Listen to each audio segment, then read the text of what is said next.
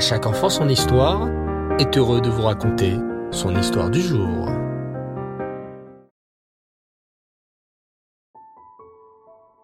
Bonsoir les enfants, j'espère que vous allez bien.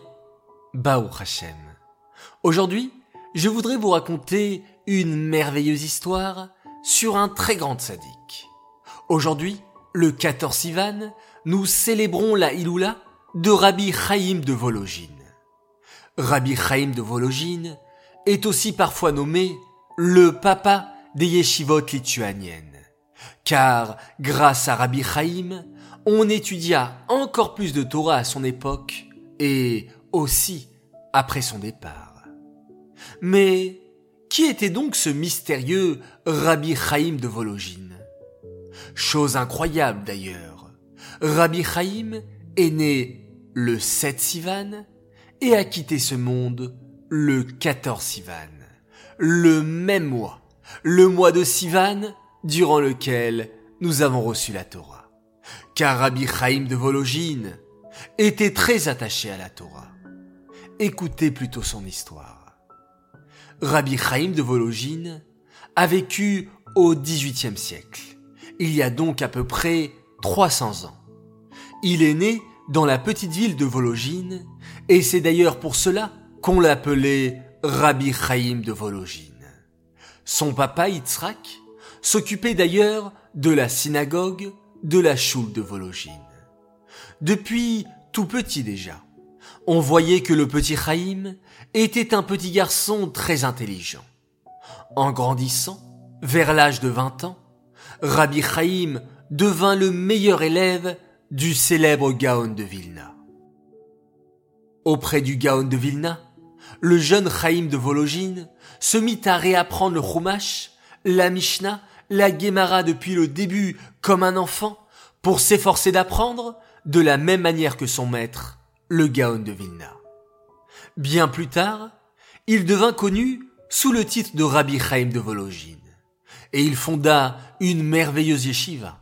Une yeshiva qui existe encore aujourd'hui et qui s'appelle la yeshiva Etzraim. Beaucoup de yeshivot qui furent construites par la suite essayèrent d'imiter l'exemple de la yeshiva Etzraim. Car cette yeshiva était très célèbre et c'est Rabbi Chaim de Vologine lui-même qui la créa. Aujourd'hui, il y a beaucoup de yeshivot dans le monde et en Eret Israël en particulier qui s'appellent Etzraim. Au début, quand Rabbi Chaim construisit cette yeshiva Etzraim, il y avait très peu d'élèves, juste dix élèves, que Rabbi Chaim avait choisi avec soin. Et c'est Rabbi Chaim de Vologine qui, avec son propre argent, construisit la yeshiva. Et savez-vous quoi, les enfants? La femme du Rabbi Chaim dut même prendre ses bijoux personnels, ses colliers, ses bagues et ses boucles d'oreilles pour aider son mari à construire la yeshiva. Petit à petit, la yeshiva Etzraïm devint très connue et beaucoup d'élèves suppliaient leur papa et leur maman de les envoyer étudier dans cette yeshiva. Il fallait donc faire des travaux pour agrandir la yeshiva.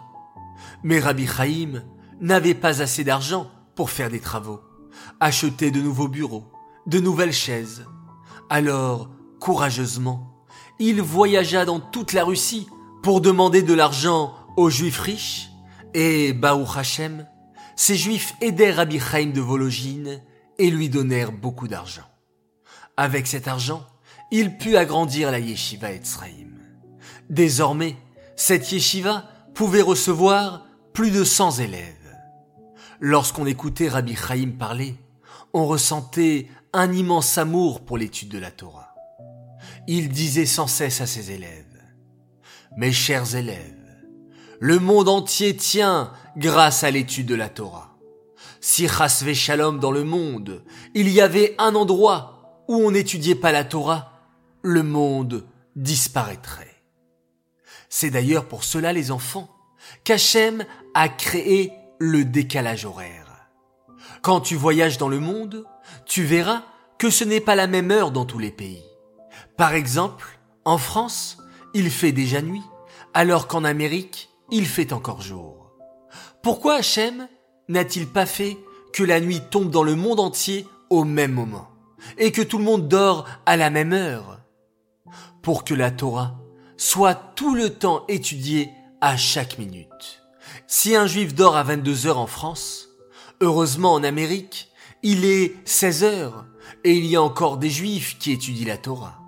Le monde ne doit pas rester même une seule seconde sans étude de la Torah, sinon il disparaîtrait.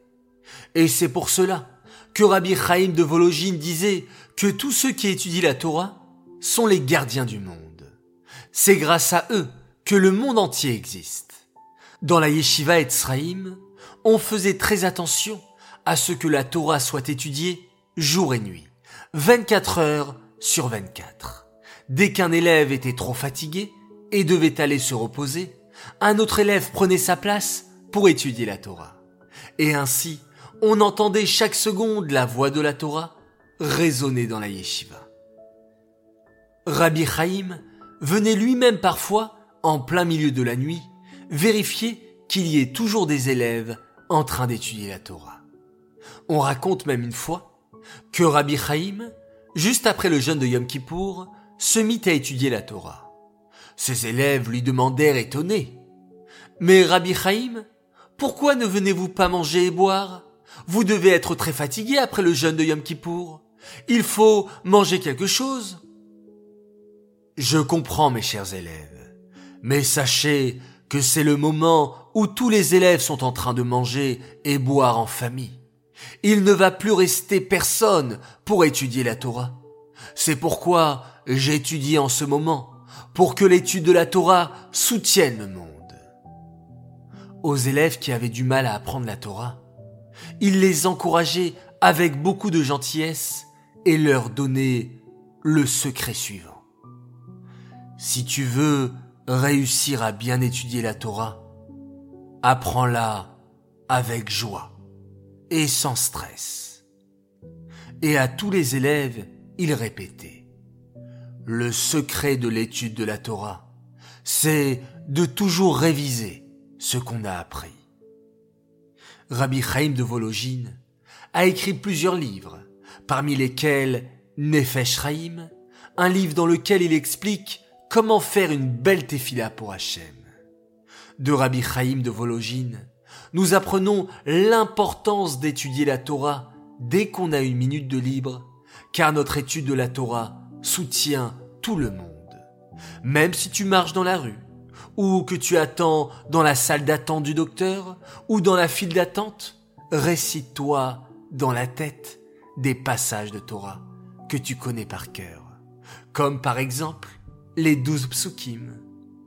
Il faut apprendre aussi de Rabbi Chaim de Vologine à apprendre la Torah avec joie et de toujours réviser ce que l'on a appris.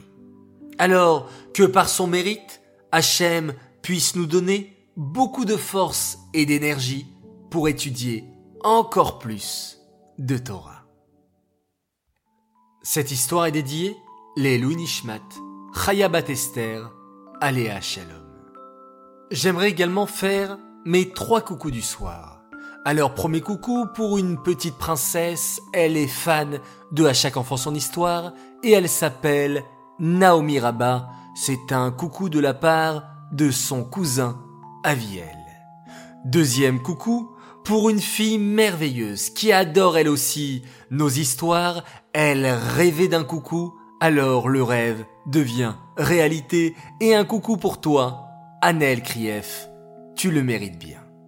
Enfin, troisième coucou et encore un rêve qui se réalise. Ah là là, c'est extraordinaire. Alors coucou pour Maya Bracha Seroussi, qui a 4 ans, et son frère, Ari Ephraim, qui a 8 ans, qui sont des merveilleux enfants et assidus dans tout ce qu'ils font. Alors les enfants, voilà un coucou bien mérité de la part de toute l'équipe d'À enfant son histoire. Eh bien les enfants, continuons à rêver. Je vous souhaite Laila Tov, faites de très jolis rêves et rêvons que Mashiach arrive rapidement, qu'il nous emmène tous en Eret Israël et qu'il puisse reconstruire le Beth Amikdash. Ça serait magnifique et nos rêves, c'est sûr, deviendront réalité. Laila Tov, on se quitte avec un merveilleux schéma Israël.